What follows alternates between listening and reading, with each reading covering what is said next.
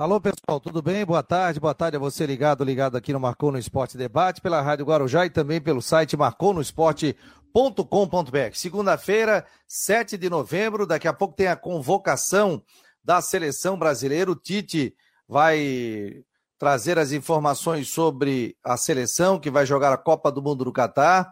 E a gente daqui a pouco vai com o YouTube, juntamente com o YouTube da Premium. Federação Linguiças de Futebol. Então a gente já está aqui é, já Especiais, estamos aqui acompanhando, ó, inclusive tá, tem uma propaganda. Vamos ver a, a convocação da seleção brasileira. Está todo mundo aguardando ainda, mas ainda não iniciou essa convocação. Deixa eu colocar o Fábio Machado por aqui, o Matheus Deichmann daqui a pouco conosco. Tudo bem, Fábio? Um final de semana que concretizou o rebaixamento do Havaí, teve carta da diretoria, também pedindo desculpas ao torcedor, falando dos erros, né? Basicamente como fez o Brusque, né? O Brusque também fez isso, né? Fez aquela carta do, do Resine falando a questão do Brusque. Como é que tu analisa isso tudo? E boa tarde, meu jovem. Muito boa tarde, Fabiano. Muito boa tarde, galera da Guarujá, galera do Marcou no Esporte Debater.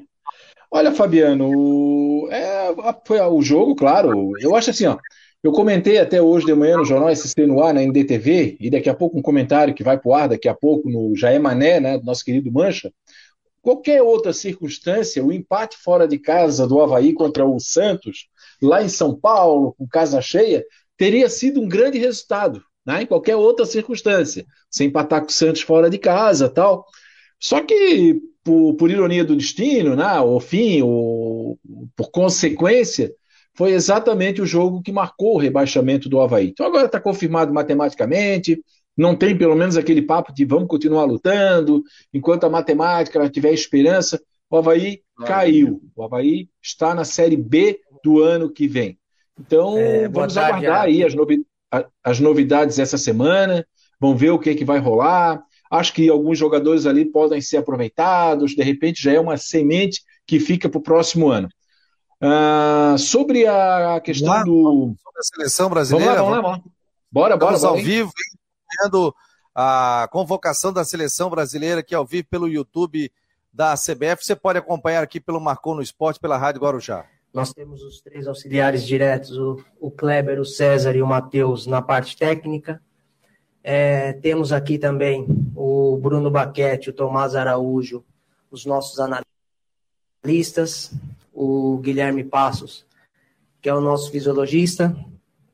É, temos aqui também uh, o pessoal que trabalha no nosso setor, né, o Luiz Wagner, o Hamilton, a Claudinha, a, a doutora Andréia, né, o Renan, importante o Igor, importante o, o trabalho de todos. Estou olhando aqui também, é, tem bastante pessoas é, representando, representando outros setores aqui da, da CBF. Ricardo Gomes, Gomes meu grande embate profissional. Obrigado, Ricardo. Você, você antecipou um período que ele estava na minha próxima apresentação. é, mas é importante é, é, falar, presidente, do, né, que nem a gente teve e você reuniu todos os funcionários aqui da, da CBF para poder mostrar esse vídeo e, e a gente ressaltar através dos, dos representantes, dos diretores, né, o trabalho de todos os funcionários, todos vocês de outros setores, né, e ao longo desse, desse ciclo todo, desse, período todo, dessa preparação toda. E pode ter certeza que por esse trabalho que está nos, nos propiciando essa, essa tranquilidade, essa confiança em anunciar essa, essa lista final aqui para a Copa. Então, o meu muito obrigado a, a todos vocês. Tá?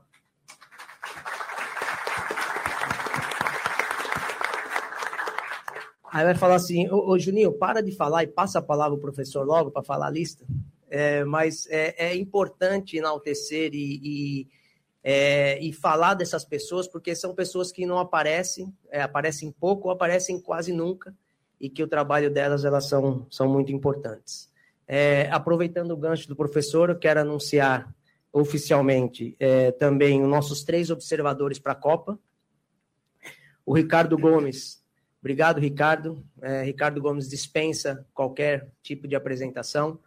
Vai estar com a gente na Copa do Mundo. É, também o Fernando Lázaro e o, e o Lucas de Oliveira. E por a logística da Copa ela ser facilitada de estarmos no mesmo local, é, não só eles observarão os jogos dos nossos, dos nossos adversários, como também estarão em nossas reuniões do, no hotel e também no, no centro de treinamento, até participando de alguns, de alguns treinamentos. É, e por último, é, falar em relação ao, ao nosso chefe de delegação, nós entendemos é, que pela grandeza da, da competição, o dia a dia institucional é, teria que ser representado é, pelo nosso presidente. Fizemos esse pedido a ele e, e esse pedido foi acatado. Então é com, com muita honra e muito prazer que, que eu anuncio o nosso chefe de delegação para a Copa do Mundo, o presidente da CBF, Edinaldo Rodrigues.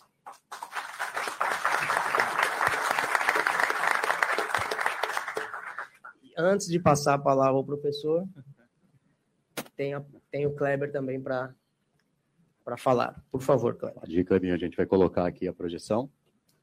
É, boa tarde a todos. É, nesse ciclo de Copa do Mundo, a gente teve a possibilidade muito importante de observar vários atletas. Tivemos 50 jogos neste ciclo, tivemos 84 atletas convocados, média de 80 jogos observados por mês, contato com todos os atletas e todas as comissões técnicas e viagens de observação no Brasil, na Europa, na Ásia e na América do Norte. É, isso também nos traz a certeza e a confiança da gente ter feito o melhor. Também, nesse ciclo, a gente teve 30 jogos oficiais, com um aproveitamento de 86%, 58% de média de posse de bola, 65 gols marcados, uma média de dois gols por jogo, nove gols sofridos, em 22 jogos nós não sofremos gols, e um saldo de gols de 56. É um trabalho desenvolvido pela equipe, como o Juninho citou, pelo, por o núcleo, o núcleo duro que está presente aqui na CBF diariamente, por toda a comissão que se reúne esporadicamente para esses jogos. Também nos traz a, confiança de ter observado com carinho, ter feito jogos importantes e poder participar com força dessa Copa. Agora sim, professor, passamos para a leitura da lista dos 26 convocados. Boa tarde a todos. Uh, obrigado, geração de 2018. Uh, todo o trabalho realizado deu a condição de eu ser convidado e nós estarmos aqui hoje. Não fosse o trabalho conjunto de vocês e nós não estaríamos aqui. Obrigado aos 84 atletas que fizeram parte desse ciclo. E que ele dá, sim, um aperto no coração, por isso que não, do, uh, não dorme direito, porque o lado humano pesa mas o meu respeito muito grande a vocês todos que fizeram parte decisiva desses números e desse momento para a Copa do Mundo. Representando os técnicos, obrigado, Amadeu. Essa nova geração que vem de garotos, ela vem de uma categoria de base muito bem estruturada e dando a todos a condição de estar na, na seleção principal com a naturalidade, com o peso, com a responsabilidade, mas com uma alegria específica. Obrigado, Amadeu. Falando de ti, eu falo de dos técnicos todos que nós tivemos a possibilidade do contato. Dito isso, vai para as nossas escolhas, para sermos o mais justo humanamente possível. Goleiros: Alisson, Liverpool, Ederson, Manchester City, o Everton, Palmeiras. Laterais direitos: Daniel Alves, Pumas, Danilo, Juventus. Laterais esquerdos: Alexandro Juventus, Alex Teles Sevilha. Zagueiros: Bremer Juventus, Éder Militão Real Madrid, Marquinhos PSG, Thiago Silva Chelsea. Meio-campistas: Bruno Guimarães Newcastle, Casemiro United, Everton Ribeiro Flamengo, Fabinho, Liverpool, Fred, United e Lucas Paquetá, West Ham. Atacantes: Anthony, United. Gabriel Jesus, Arsenal. Gabriel Martinelli, Arsenal. Neymar, PSG. Pedro, Flamengo. Rafinha, Barcelona. Richarlison, Tottenham. Rodrigo, Real Madrid. Vinícius Júnior, Real Madrid. Essa então é a lista dos 26 convocados que vão defender a seleção brasileira na Copa do Mundo Qatar 2022. Pessoal, eu vou cronometrar agora três minutos para vocês darem essa primeira repercussão da lista. Enquanto isso, os nossos entregadores do Zé Delivery distribuindo para vocês a lista de convocados da seleção brasileira. Conforme combinado, os nossos amigos fotógrafos, por favor, professor, se o senhor puder mostrar a lista dos. Militão, Marquinhos e Thiago Pode Silva. Meio-campistas, Bruno Guimarães, Casemiro, o Ederton Ribeiro, Fabinho, Fred e Lucas Paquetá. Atacantes, Anthony, Gabriel Jesus, Gabriel Martinelli, Neymar, Pedro, Rafinha, Richarlison, Rodrigo e Vinícius Júnior. Jogadores que atuam no futebol brasileiro, apenas o Everton, Everton Ribeiro e Pedro. Dois do Flamengo e um do Palmeiras estão convocados. Fora esses, todos jogadores que atuam no exterior. Essa é a convocação da seleção brasileira para a Copa do Mundo no Catar nesse ano de 2022. É, rapaz, e o Daniel. Da seleção brasileira, portanto. E aí, Fábio, deixa eu botar o Matheus Deichmann aqui, o Jean Romero também. Qual é a tua avaliação aí dessa seleção brasileira? Três jogadores que jogam no Brasil: Pedro, atacante, o Everton, goleiro, e o meio-campo do Flamengo. Everton Ribeiro. Everton Ribeiro. E aí, Fábio? Tem que ligar o teu microfone aqui. Estou vendo eles aqui, já estou vendo o Matheus Dashman aí, boa tarde. Ah, eu escrevi hoje na coluna o seguinte, né? Eu não antecipei a coluna. O que eu pude antecipar é tipo de reação, não tem jeito. Qualquer lista que se faça, ela vai gerar algum tipo de discussão. Se eu fizer a lista aqui dos 10 maiores jogadores do Havaí, vai, dar uma, vai gerar uma discussão aqui. Se eu fizer a lista dos 10 maiores jogadores do Figueirense, vai ter discussão. Então, lista é muito comum. Agora, é claro que todo mundo, como eu antecipei, cada um vai ter sua avaliação positiva, algum susto, alguma surpresa, né? De cara, Daniel Alves convocado, né? Eu acho que Daniel Alves seria aí, digamos, a seria a renovação da seleção brasileira. Confesso que não entendi. E chamou atenção que o Pedro, né? O Pedro foi lá, é, é, como é que eu vou dizer? Cavou a sua vaga na seleção brasileira, assim como o próprio Everton Ribeiro. Na zaga, o Gabriel, né? Que foi base aqui do Havaí, é, ficou de fora, né? Me confirma aí, mas acho que ele ficou de fora entre os zagueiros, né? O Gabriel que até havia uma expectativa dele ir para a Copa do Mundo. Rafinha, né? Também base do Havaí, acabou aí é, conquistando aí a sua vaga, vai para uma Copa do Mundo. Mas, no geral, eu não esperava muita coisa diferente disso, até porque o próprio Tite meio que já sinalizava né, essas convocações. E aí, Rodrigo Santos, tudo bem? Está conosco aqui ao vivo. G. Romero também, debate está aberto aqui em nome de Orcitec, assessoria contábil e empresarial, artesania Choripanes, Cicobi e imobiliária Steinhaus. E aí, Rodrigão, chamou a atenção aí Daniel Alves, não? Ou era já esperado? Tudo bem, Fabiano? Boa tarde, boa tarde a todo A turma toda aí, casa cheia hoje aqui no programa. Casa cheia, estamos com a Não, não, não me surpreende não, não me surpreende não, porque já havia um indicativo de que ele seria convocado. Acho que o que surpreende é aquela questão de você Uh, Daniel Alves, além disso, é jogador que pode atuar em duas posições, ele pode ter, jogar mais avançado, ele pode ajudar. Você tem um que também de pedir versatilidade. Eu não sei se surpreender é a palavra certa, até porque tem uma convocação de 26, né? Três a mais. Mas, por exemplo, é importante citar o Everton Ribeiro, que continua jogando em bom nível, em alto nível, né? As principais figuras do, do Flamengo juntamente com Pedro Arrascaeta e, a, e com o Gabigol, convocado, Martinelli também convocado. Então eu acho que. Eu não vejo surpresa do Daniel Alves, tá? Não vejo surpresa do Daniel Alves, tendo em vista já a sequência, né? O Daniel tem uma lesão grave, só tem que ver se ele vai vir inteiro. Mas eu não consigo ver surpresa nisso, porque o Tite já tinha dado vários indicativos que iria convocá-lo. Vamos ouvir aqui o acho Tite. Que o Bremer, tá? Só para terminar, eu acho que o Bremer da Juventus também foi uma Não vou dizer que foi. É, acabou surpreendendo, sim. Eu acho que a convocação dele meio que surpreendeu aí o Bremer.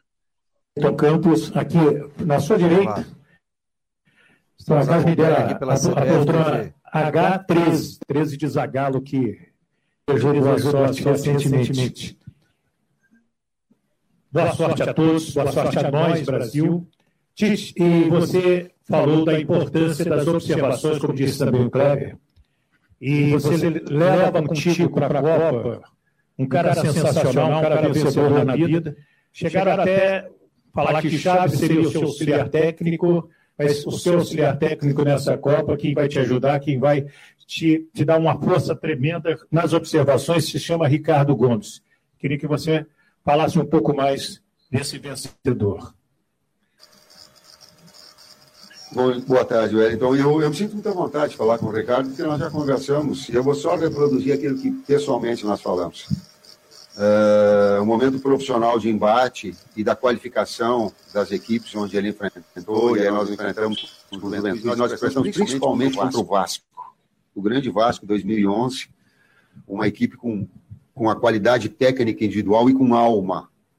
Nós sentimos nos enfrentamentos.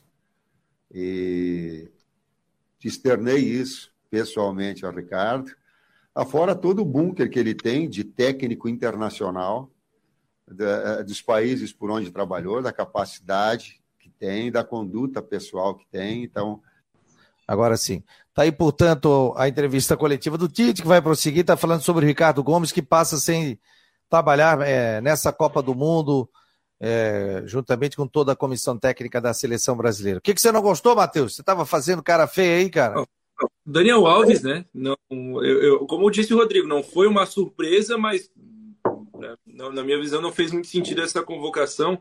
Jogador de 39 anos, ele te, teve uma lesão nessa temporada, está mais de um mês parado. O, o, time dele, o Pumas, foi eliminado no Campeonato Mexicano e ele vinha jogando de ponta direita no Pumas. E aí ele é convocado para lateral direita. Acho que, na, na, minha visão, não foi uma, um acerto. Ele não jogou bem no Barcelona, não fez uma boa passagem, ficou só seis meses e depois saiu. É, num, não consigo ver por onde que o Daniel Alves, com 39 anos, vai contribuir para a seleção brasileira. Os três goleiros eram os esperados, já estavam com a passagem comprada para o Qatar desde 2018 praticamente, os três vinham sendo convocados esse ciclo. Acho que o Brasil está bem servido de goleiros. O Danilo é, vai ser o titular na lateral direita, é o único lateral direito hoje do Brasil que, que é incontestável, digamos assim. Na lateral esquerda, Alexandro, bem na Juventus. O Alex Telles, que se transferiu recentemente para o Sevilha, também um bom jogador. Brigava com o Renan Lodge, do Nottingham Forest, mas o Alex Telles vem fazendo uma temporada melhor. Thiago Silva, Marquinhos e Militão eram garantidos também. O Bremer é, tomou o lugar do Gabriel Magalhães. O Bremer, ano passado, foi o melhor, foi o melhor zagueiro do campeonato italiano.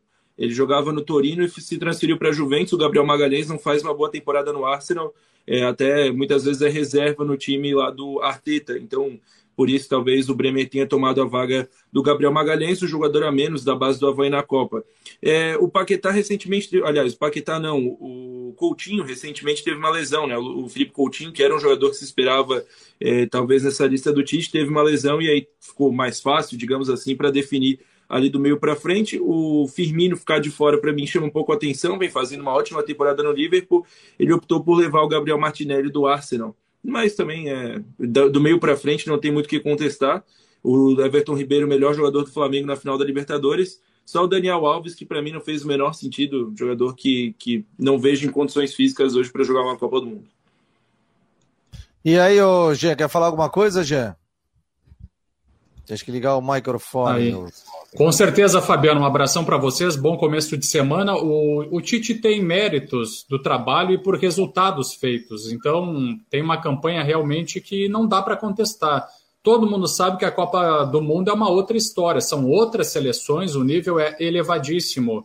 E a questão do, do, do Daniel Alves, com 39 anos, preciso concordar com todos, não há surpresa, mas realmente o que, que ele vai agregar dentro da seleção brasileira, né? Enfim, ele tem um bom futebol, mas é com relação à idade, à preparação física, até fazer uma comparação, o Cristiano Ronaldo, por exemplo, tem 37, mas os cuidados, a disciplina do CR7 é absolutamente diferente de qualquer outro jogador do futebol mundial.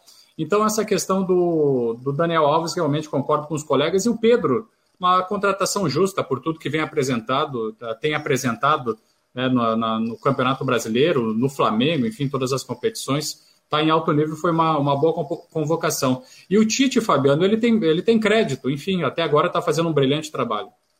Olha aqui, ó, já saiu, o pessoal é fogo, né? Convocados tal.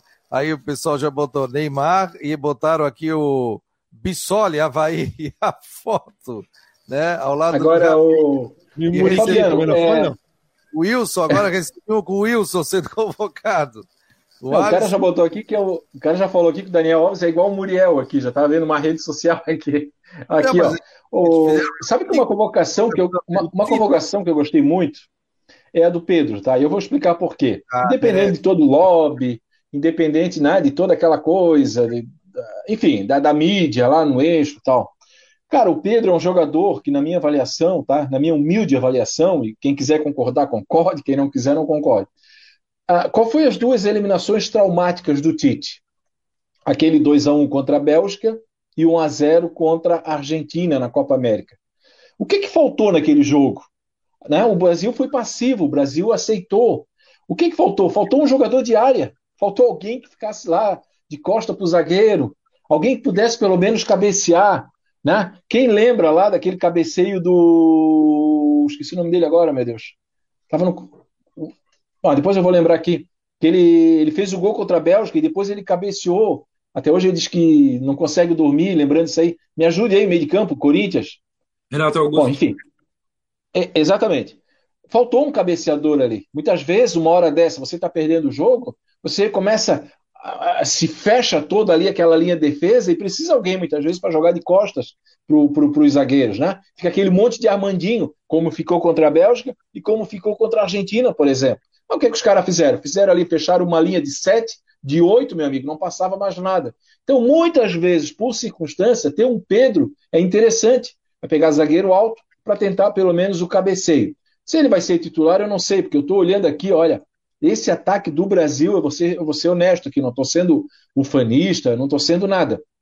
Mas é uma das melhores convocações, olha, dos últimos tempos, tá? Eu estou falando em termos de atacantes, sem o Firmino, por exemplo, né? Porque se você pegar essa turma aí que foi convocada, é turma boa, hein? É turma que sabe fazer gols. Não, o detalhe, o Pedro, né, hein, Rodrigo, ele não foi para as Olimpíadas, porque o Flamengo não liberou, queria utilizá-lo. E o Brasil acabou sendo campeão das Olimpíadas e ele não participou. Então, imagina a frustração dele, né? Porque vários jogadores do Flamengo tinham sido convocados, aquela coisa toda, tal, tal, tal. E ele acabou não sendo campeão olímpico. E porque... o Firmino? Hã? E o Firmino? O que, que tem o Firmino? é uma observação. É uma não, observação claro, que o Matheus fez. Não, mas eu digo assim, ó, o Flamengo não liberou, porque o Flamengo teve vários jogadores é, convocados naquela época para a seleção olímpica. E ele não foi campeão olímpico. Se ele fosse, ele poderia ter sido.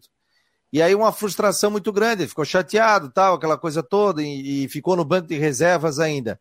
Aí vai para uma Copa do Mundo, ele recebe essa outra oportunidade. Por quê? Porque ele batalhou, né, gente? Ele soube ocupar o espaço dele, né, com a lesão daquele outro atacante do, do Flamengo, ele soube ocupar o espaço dele. O que aconteceu? Fez um, uma carrada de gols e agora foi convocado para a seleção brasileira para disputar uma Copa do Mundo. Ele joga muito, Pedro, cara. O Pedro é um, eu, eu assim, ó, é um jogador que ainda está no Brasil, mas pós Copa do Mundo acho muito difícil a permanência dele aqui, que é um jogador diferenciado. Mérito também do Dorival Júnior, né? Que, que soube ali, foi o, o, o primeiro técnico que soube usar o Gabigol junto com o Pedro. E olha, o que o Fábio e o Rodrigo falaram foi bem legal também. Aí essas observações ficaram de fora, por exemplo. Firmino, Matheus Cunha, o próprio Gabigol, são jogadores é, de um nível de seleção para a gente ver como a safra, essa safra do meio para frente está boa. É, talvez aí do meio para frente o Brasil hoje tem a seleção mais sólida do mundo, muitos jogadores em ótima fase, Vinícius Júnior decidindo uma final de Champions League ali contra o Liverpool, fez o gol é, do, do, título. Neymar dispensa comentários, tem toda a questão fora de campo, mas dentro de campo a gente sabe que ele é capaz de fazer uma bola. O Rafinha recentemente foi para o Barcelona, tem, é, tem dado várias assistências, vem se consolidando. O Anthony, titular do Manchester United, até já chegou a barrar o Cristiano Ronaldo. Então, do meio para frente, o Brasil está muito bem servido. Agora preocupa um pouco ali as laterais. Na minha visão, é, é onde o, é o ponto fraco, é o calcanhar de Aquiles dessa seleção. Beleza, gente. Seleção agora, portanto, ó, já vou colocar na tela de novo. Convocada, boa sorte ao Brasil. Estaremos aqui na torcida. Qual é o dia mesmo? É 24, né? Primeiro jogo. 24, contra a Sérvia. Qual horário? Eu acho que é 3 da tarde, vou confirmar.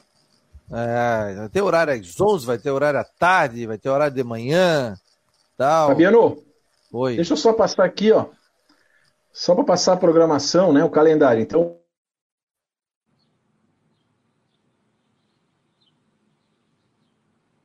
Opa.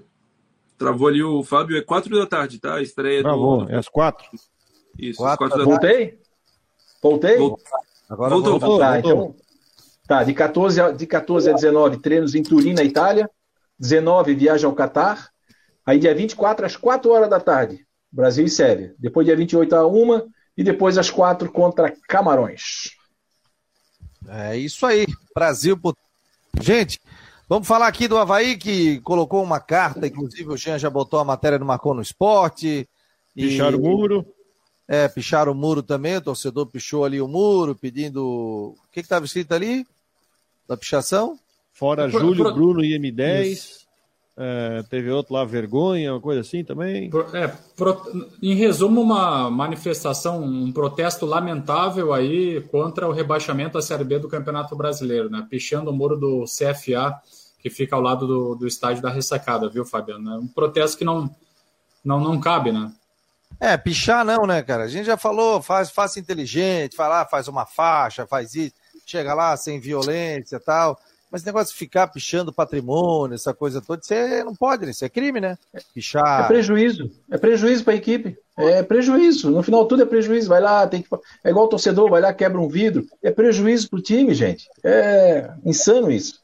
Mas o Havaí fez uma carta. Vocês chegaram a ver a carta, não? Do Havaí? Eu vi. E aí, o que, que tu É. achou? Qual foi a. Vamos lá. Parece muito a carta que o Brusque fez quando foi rebaixado, pedindo desculpa, pá, pá, fez um discurso bonito, dizendo que vai melhorar. Não sei a serventia disso. Acho que nesse momento tem que ficar em silêncio e mostrar com o trabalho, não pedir desculpa, né? Mas E aí, Fábio? Ah, eu, na verdade, foi interessante porque eu tinha falado né, de uma virtude do presidente da diretoria numa postagem que eu fiz, acho que sábado de manhã, que é verdade. Né? Nós temos que, por exemplo, nesse processo todo, nesse primeiro ano de gestão do Júlio, eu nunca vi ele pegar o microfone, se isso já aconteceu, me corrijam, culpar alguém que não seja a própria diretoria. Né? Ele nunca culpou a imprensa, nunca disse que a culpa era do quero-quero que estava voando, ele nunca botou culpa no TSE, nada. É, toda a palavra do Júlio ele fala, não, é o nosso primeiro ano de gestão, nós erramos na montagem do grupo. Eu acho que isso é uma virtude, porque a gente está muito acostumado, dirigente, colocar culpa em fatores extras, né? Ah, a culpa, não, eu fiz um baita de um time, a bola não entrou porque, porque não quis, mas eu fiz um baita de um time. Não, acho que a diretoria, o próprio Júlio disse, falou isso constantemente, falou aqui pra gente, falou lá no Clube da Bola o seguinte, nós erramos na construção dessa equipe, nós erramos na construção desse elenco. Foi um ano de muito aprendizado. Já estamos fazendo correção de rota. Então, eu acho que essa manifestação, a publicação dessa carta, eu entendo o que o Rodrigo está falando, mas eu acho legal, cara. Eu, assim, ó, é melhor do que o silêncio. É melhor do que dizer assim, não dá uma satisfação mínima para o torcedor. É melhor do que sumir. Some, sabe por quê? Porque daqui a pouco chega ao estadual, ganha duas partidas aí com. ganha uma de 1 a 0 aí do, do, do, de um time aí qualquer, né? Tô dizendo time qualquer assim no jogo, aí pronto, já acho que é o melhor time do mundo, aí vai pra mídia, aí dá entrevista, aí começa a comer pastel ali em volta da ressacada. Tô falando do Havaí, mas isso cabe pro Havaí, cabe pro Figueirense, pro Brusque, pro Criciúma, pra qualquer equipe. Então eu, eu acho sim a manutenção aqui, ó. Estamos cientes, tá? Para a plantação, fala aqui, aceitamos as críticas e assumimos responsabilidade. Avaliaremos os erros corrigi e corrigiremos rotas. Então é isso que o torcedor espera. Aí sim, aí eu concordo com o Rodrigo. Não adianta publicar uma carta dessa e ano que vem persistir no erro. Fabiano? Sim. Não, eu, eu também vejo como uma, uma, uma atitude assim positiva, porque afinal é um reconhecimento com relação aos erros e daqui a pouco tem que buscar um, um novo, uma nova direção, né, um novo caminho para tentar corrigir os erros que aconteceram. Então, quando a gente erra, todo, todos nós aqui erramos. Então, quando a gente reconhece um erro, é uma virtude. Tem pessoas que não sabem reconhecer erro, mas quando a gente reconhece um erro, eu vejo como uma virtude. Só que daí, depois do erro, tem que, tem que acertar, né? Não dá para continuar errando sempre. Então, é, é, assim, é assim que eu vejo, Fabiano. É, e até pela escalação do Havaí também, ele colocou um. Ele colocou uma escalação diferente, né? E o Havaí conseguiu empatar com o Santos lá e quase venceu o jogo. Hein, Rodrigo? Tirou alguns jogadores ali, atletas, sério que alguns estavam lesionados tal. Mas, por exemplo, apareceu o Lipe, que é um jogador que a gente já tinha visto e tem qualidade, que o Havaí pode utilizar na Série B do Campeonato Brasileiro. O grande problema é que gerou Filipinho. uma. O Filipinho, como? Filipinho entrou no segundo tempo. Sim. E outra, outra situação é que gerou com a mudança da diretoria, pô, vai mudar, tal, tal, tal. E no final vai estar ali com o Renato, com o Rômulo tal. São jogadores que eu acho que já cumpriram o seu, o seu ciclo dentro do Havaí, né? E não dá para botar a, essa situação do Havaí na cola deles, óbvio que não, até porque o Havaí trouxe Guerreiro, trouxe isso, trouxe aquilo, jogadores da reta final também machucaram, muitos contratados também não participaram, né? Então gerou uma expectativa. Disputar uma Série A, a gente sabe como é difícil. Agora é mudança de rota, é Série B do Campeonato Brasileiro. O que se você pagava 80, você vai pagar 40, você vai diminuir a folha de pagamento, você vai ver qual vai ser o perfil do novo diretor de futebol, qual vai ser o perfil do novo técnico. Eu, como eu já falei aqui em outras vezes, o Comicholi, ele já foi advogado do Havaí. O, o presidente Júlio, ele trabalhou junto ao Batistote também. Só que ele não tinha um poder de decisão, eles não tinham a caneta cheia. Hoje eles têm a caneta cheia. E quando você tem que ser gestor, quando você tem que decidir, é completamente diferente. Você pode ouvir várias pessoas, mas a decisão é tua. E o gestor passa por isso. Então, é, foi o primeiro ano do caneta cheia, né? Para decidir. Trabalhou administrativamente, pagou folha, isso. A gente sabe de todo o trabalho que está sendo feito. Agora, é, repensar o Havaí, né? Repensar para a Série B do Campeonato Brasileiro, já antecipar algumas etapas que o Havaí já poderia ter antecipado, quem sabe, reformulação, liberação, né? A gente já falou aqui sobre alguns jogadores que o pessoal ficaria ou não, tal. Tem gente que quer a limpa dos goleiros, eu ficaria pelo, pelo menos com o Vladimir, mas tudo vai ser uma avaliação do novo técnico e também do próprio diretor de futebol. Diga Fabiano. lá. Hum. Não, deixa eu trazer só uma informação que o, que o nosso Rodrigo Santos teve acesso de um encontro particular dos dirigentes do Havaí, do Júlio Herbert e do vice Bruno Comicholi com o técnico Ney Franco. Então, o, o Rodrigo me passou esse detalhe e eu fui buscar a apuração. No hotel em Alphaville, no hotel em Alphaville, na concentração para o jogo contra o Santos. Isso, isso. Então, o, o Rodrigo Santos teve acesso a essa informação e eu fui buscar detalhes, né? Porque afinal o Havaí está prestes a anunciar um novo executivo de futebol e um novo treinador daqui para frente. Então, uh, se trata de, de um encontro, de conversas, é, conversas relacionadas ao futebol. O presidente Júlio uh, respondeu para a gente o seguinte: já vou trazer aqui exatamente as palavras usadas por ele. Ney Franco não está cotado para ser treinador do Havaí. Então, foi uma visita em que eles falaram sobre o futebol, um encontro entre o dirigente e o técnico. Então, só para deixar claro, né, o Rodrigo teve acesso a, a, a, esse encontro que aconteceu e eu busquei a informação só para confirmar para vocês. Agora tem essa coisa também, né, Rodrigo? É, o cara tá lá no hotel e eu acompanhei muito tempo delegação de futebol. Quando a gente não ficava no hotel, ficava próximo, né? Eles ficavam em cinco estrelas ali e às vezes não dava para pagar aquele hotel. Mas a gente ficava ali no hall e viu um monte de técnico, ex-jogadores, jogador, empresário tudo visitando os diretores, onde você faz contato também. Né? De repente, nessa coisa, ele foi lá fazer uma visita e quem sabe para o futuro, de repente não agora. Diga lá, Ô, Rodrigo. E, às vezes, às vezes o, o Havaí não está procurando o Ney Franco para ser técnico, está procurando para algum cargo de gestão, já que o Havaí também procura um, um gerente de futebol, né? Depois que o Jorge é um executivo. É, então, quem sabe, né? Levantando a possibilidade aqui. Diga lá, Rodrigo. Eu acho que agora tem que ver a escolha do executivo, e é engraçado se você ouviu a entrevista coletiva do Marquinhos depois do jogo no sábado, onde né, o Havaí teve todas as chances de vencer a partida, né? Teve aqui, fez o gol de empate, teve a chance com o Raniel e teve uma com o Lucas Ventura, o Nonoc perdeu na cara do gol uma, uma chance de fazer de vencer o jogo. Mas na, o Marquinhos ele tratou de empurrar, ele, ele montou o time para dar um pouco de cancha, botando a Elipe de titular, sacando o Kevin, botando o Thales, né?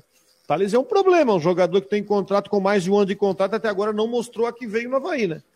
Até agora não teve uma atuação boa, não, te, não entrou bem em um jogo no Havaí, o, o Thales Olex. Para mim foi uma grande decepção. Mas aí ele montou o time da forma, enfim, que, que ele podia. Agora vocês cobrem do novo diretor de futebol, do novo executivo e do novo treinador. Estamos esperando para ver quem vai sair. Certo que a gente tem que botar várias culpas aí, né? Wellington Nascimento, por exemplo, estreou no jogo contra o Santos e na primeira bola ele faz um pênalti. Não sei se alguém duvida, mas para mim foi pênalti claro, porque ele puxou pela camisa, né? Foi. Na primeira bola ele pega, ele pega, e faz um pênalti. Então, muita coisa deu errado. Eu acho que a questão da administração do Júlio, dessa. Até acho que essa reclamação deve ser de um torcedor isolado lá no muro, mas é o seguinte: quando você começa, isso também vale na política, viu? Quando você começa, isso também, isso, essa, essa, essa máxima também se encaixa na política. Quando você começa uma nova gestão, no começo da nova gestão você vive uma história de uma, uma espécie de lua de mel. Não Sim. tem tanta cobrança forte, né? Vai no embalo da, da tua campanha eleitoral, que foi no final do ano passado, e aí o presidente Júlio tomou posse em janeiro, está completando agora um ano de mandato, então não tem tanta cobrança. Esportivamente, o ano do Havaí foi uma tragédia, quase tendo correndo o risco de cair no Catarinense, a derrota para o Ceilândia na Copa do Brasil e o que aconteceu no Campeonato Brasileiro. Então agora essa administração, a lua de mel que teve no começo desse ano acabou. Então agora não podem errar na contratação do executivo. Tem que ser um executivo. Não adianta trazer um executivo que venha com histórico de time endinheirado, porque sabe que a realidade que ele vai encarar não é de time endinheirado, é Série B, que é uma situação que você vai ter que cavocar, vai ter que pesquisar e vai ter que ir muito a fundo no mercado para trazer jogador de qualidade, é, e, e, ao invés de disputar jogador com outro time. Vai ter que ser muito perspicaz. Esses passos que o Havaí vai dar, com a escolha do técnico e a escolha do novo executivo, vão ser muito importantes para saber até que ponto o Havaí vai. Como é que o Havaí vai encarar a próxima temporada? Lembrando que na Série B o Havaí sempre vai entrar como favorito. Só pegar os históricos, né? O, o né? Tem o cai, vai e cai, né? Sobe, sobe e desce, mas o Havaí sempre entra como favorito nessa Série B. A gente espera que o Havaí entre no ano do centenário como favorito para conquistar o acesso e dar esse presente para o torcedor. E vocês viram o seguinte, que por sorte, né? Subiu o Vasco, subiu o Cruzeiro, subiu o Bahia e subiu o Grêmio, né? Então esses times grandes subiram. Claro, ficou esporte, ficou equipes aí. É, tá caindo Juventude, que vai ser, né? Como o caso está descendo aí o Havaí, é, pode descer o Ceará também. Mas a gente já não pode dizer o seguinte: ah, esses quatro aí estão encaminhados para subir. Hein, Fábio? Olha, é claro que não, é, não enfrentando né, essas grandes equipes de torcida, campeões brasileiros como Grêmio, Cruzeiro, é, o Vasco, é, é bom, né? é ótimo. Você, você são adversários que têm torcida, tem apelo, tem mídia. Então, na teoria, seria uma série B mais fácil. Mas, por outro lado, eu não consigo ver assim uma facilidade por causa disso, até porque a Série B é um campeonato muito pegado, é um campeonato muito, muito forte. Agora, eu quero voltar um pouquinho, só, só para falar sobre esse negócio de diretor de futebol. Eu acho hoje, na minha avaliação, o que eu falei do Figueirense semana passada, eu vou falar do Havaí hoje aqui. Eu acho que o torcedor tinha que estar mais preocupado com quem vai mandar no futebol do Havaí do que propriamente quem é o treinador. Né? Porque o, que, o cara que vai mandar o futebol é o cara que vem para cá, é o cara que vai montar o time, é o cara que de repente vem quebrar paradigmas aqui, vem quebrar alguns elos né, de amizade, que tem muito aqui, é, Havaí, Figueirense. Então, esse diretor de futebol é o cara que vai impor uma nova mentalidade, impor uma nova filosofia. Então, a minha expectativa, muito mais do que o treinador, porque às vezes o treinador ele vai trabalhar com o que o diretor de futebol vai montar para ele. Ele vai trabalhar com o que o diretor de futebol vai disponibilizar para ele. Se tiver um bom diretor que saiba ir no mercado, trazer bons jogadores, vai facilitar o trabalho do treinador. E a gente já viu, por exemplo, que no Havaí esse ano foram quatro treinadores, né? Quatro treinadores. Por que quatro treinadores? Porque o trabalho não foi bem feito em algum momento ali de quem montou o grupo, principalmente depois da saída do William Thomas. Então não teve jeito, veio o Lisca, não ia dar certo, o Barroca ficou que sair não deu certo. É, e qualquer outro técnico que viesse, podia ser o Luxemburgo, podia ser qualquer um grande nome aí. Dificilmente não vai fazer milagre. Não, não existe técnico milagreiro. Mas existe cara que monta time de futebol milagreiro. Aí sim, aí eu consigo é, ver resultado. Mas com relação à Série B, Série C, não adianta. Eu acho que cada ano tem a sua dificuldade, independente das equipes que participam nela. Ô, Matheus, e o Figueirense define técnico, diretor de futebol essa semana, não? Tem já encaminhado alguns nomes aí? É, só técnico, né? Diretor de futebol, na, na, na, diretoria de futebol não deve haver nenhuma mudança, né? O José Carlos Lages segue no comando da diretoria executiva de futebol e o Abel Ribeiro como coordenador técnico. É, hoje ou amanhã, no mais tardar amanhã, o novo técnico deve ser anunciado, viu? E eu tô hoje o dia todo tentando conversar com o Paulo Bonamigo, ele tá não está atendendo as minhas ligações, então eu conversei mais uma vez com Alex Frantz, nosso colega lá de Ijuí, né, que trouxe em primeira mão essa informação que o Paulo Bonamigo seria a bola da vez. Eu confirmei isso com o próprio Paulo, com fontes ligadas a ele, com também é, fontes de dentro de, do Figueirense. Paulo Bonamigo é o nome com a negociação mais avançada no momento no Figueirense. A qualquer momento pode ser anunciado como novo técnico. Só eu queria só voltar ali, dar um pitaco naquela questão da carta aberta que eu acho um pouco importante, assim, é muito no, na questão de do, do, sócio torcedor, né, de manter o sócio próximo, de ser é, jogar limpo, ser honesto, ser sincero com, com o que está acontecendo, porque isso é uma tendência de acontecer tanto com o Havaí quanto é, com o Figueirense para o ano que vem, de perder um certo número de sócios torcedores, que esse ano os dois times alcançaram marcas importantes, aí quebraram recordes, né? O, o Figueirense foi com um bom número na Série C, o Havaí quebrando recorde na Série A, e é importante que o torcedor nesse momento, mesmo que o, que o seu time, seja o Havaí ou o Figueirense, não tenha conseguido o objetivo no Campeonato Brasileiro, que ele siga é, ao lado do time, que as, as perspectivas para os dois times no ano que vem são de tempos melhores, de ventos soprando de maneira positiva, o Figueirense com orçamento maior, o Havaí vai jogar uma Série B no ano do centenário com a possibilidade de subir. Então, que, claro, o torcedor ele tenha o seu luto, ele se, obviamente vai se decepcionar, tem motivos para criticar, para criticar, para cobrar, mas que ele siga ao lado do time, que ele siga dando bons exemplos na arquibancada, como a gente viu ao longo do ano na ressacada do Scarpelli. Beleza, então vamos aguardar então as cenas dos próximos capítulos. Jean, Matheus, um abraço para vocês, meus jovens. Abraço. Valeu, boa semana. Estamos de olho aí na questão do técnico. Quando, quando pingar o nome, já vai estar no Marcou. Beleza, um abraço. Valeu. Abração. Agora o seguinte, né, o... Rodrigo, quando o cara não atende o telefone, é porque tá bem encaminhado. 48 ali, né? Hã? Quando vê o 48 ali, né? Uma vez o, o Jair Pereira, Jair, o Havaí estava negociando com o Jair Pereira, quando o Havaí estava para fazer 90 anos, eu acho, 80. Era 80, 80, 80, é. E o Jair Pereira, liguei para ele, eu falei, Jair, tudo bem? Tô aqui, tal, rádio tal. Possibilidade de acertar com o Havaí? Ele falou, não, não, não tem, não tem nada. Tem, não conversei com ninguém e tal. Ah, então tá bom, valeu, um abraço. Não, não, não, desliga não, pô. Me, me, me conta aí como é que tá esse time do Havaí. Quais são os jogadores? Cara, fiquei uma hora com ele no telefone. Aí no final eu falei assim: ah, tu tá me enganando, tu tá acertando tal. Chegou com o falecido Mário César Campos, que era diretor de futebol, ele tinha uma BMW bonita, rapaz. Foi lá, pegou o Jair Pereira, e aí ele assumiu o Havaí, né, o glorioso Jair Pereira. Eu acho que faleceu, né, o Jair Pereira, né? Foi em 2003 que ele dirigiu o Havaí, Fabiano. Eu acho que ele faleceu 80. agora, né? 2003? É. é. 80 anos. Eu acho que ele, tá, ele faleceu, o Jair Pereira. Grande figura, o cara sensacional. E aí é o Havaí, é, é, os dois times aqui da capital, portanto, procurando treinador. O Rodrigo e o Brusque tem essa possibilidade da vinda do.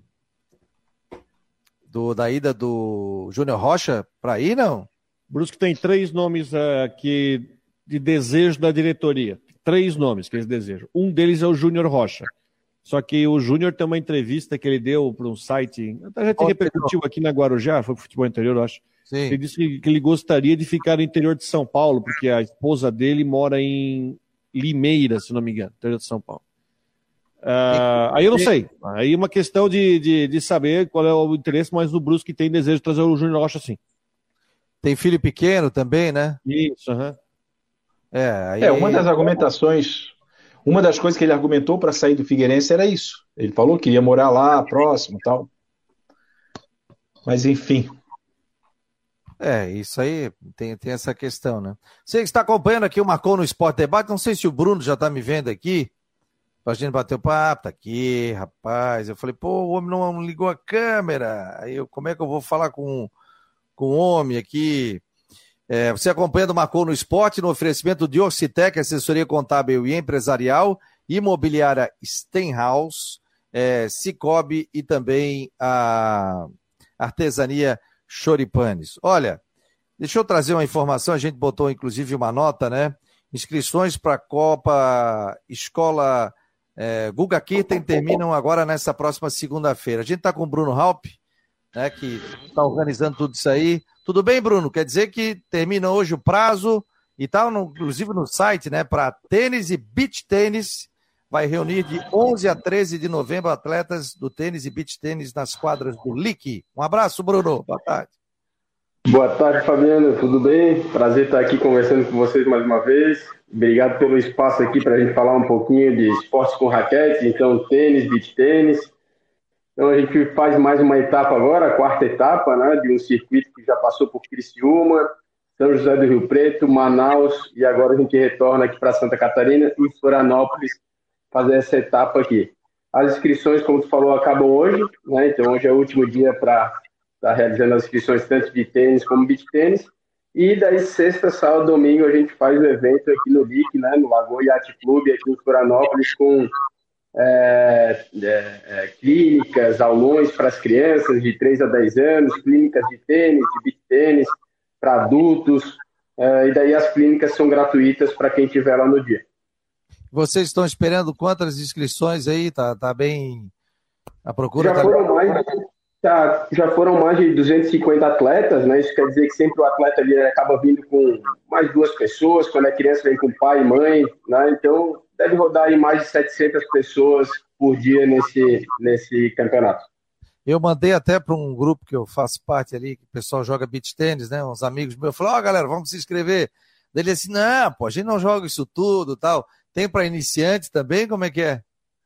É, o foco é iniciante, né? O foco é, é realmente essa parte de integração das pessoas, a parte social. A nossa escola, né? a escola Google é muito focada nisso, na iniciação esportiva.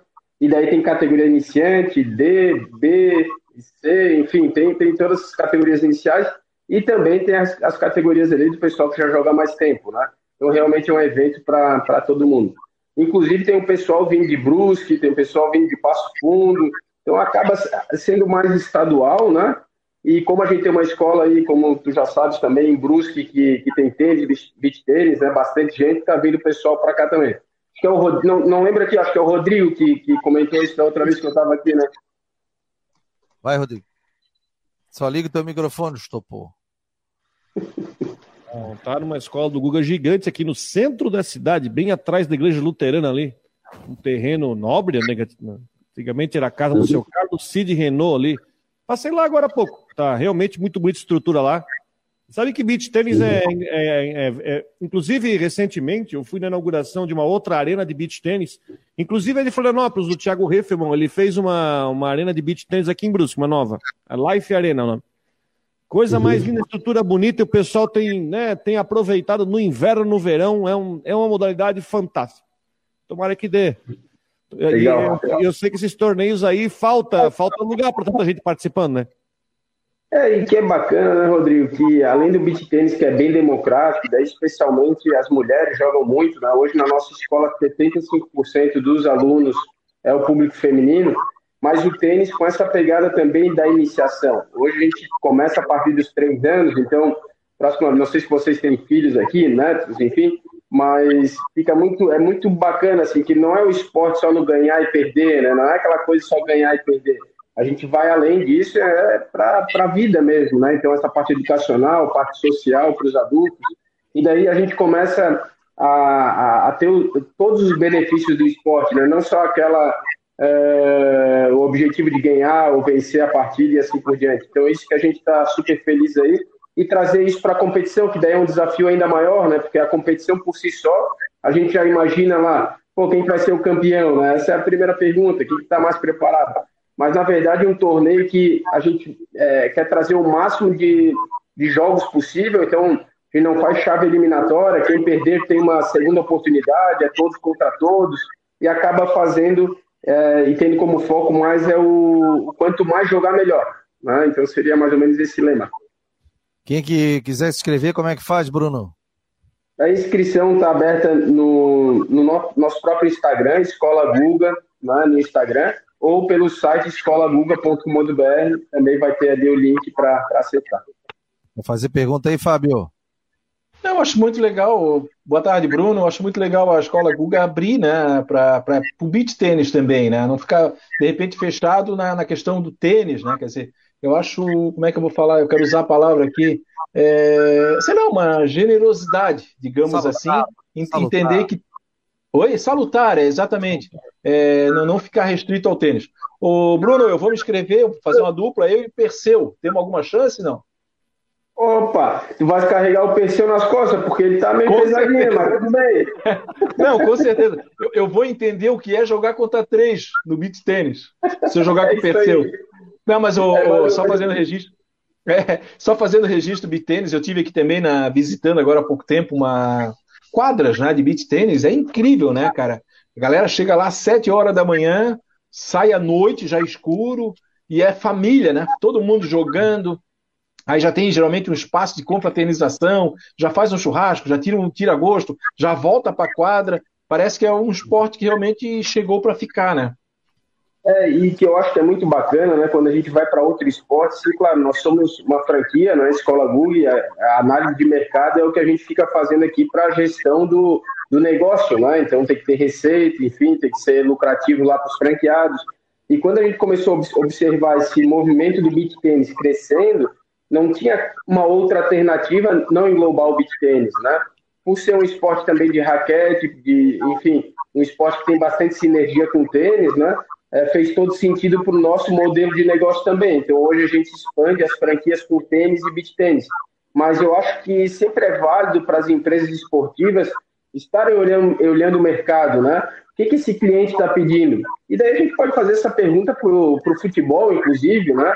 É, e para qualquer outro esporte que a gente esteja conversando aqui, o que, que o cliente quer, né? Então, a gente vai ter agora, por exemplo, se eu não me engano, é dia 19 em Timbó, né, o futebol americano vai ter a final do Campeonato Brasileiro. Não sei se vocês estão sabendo, né?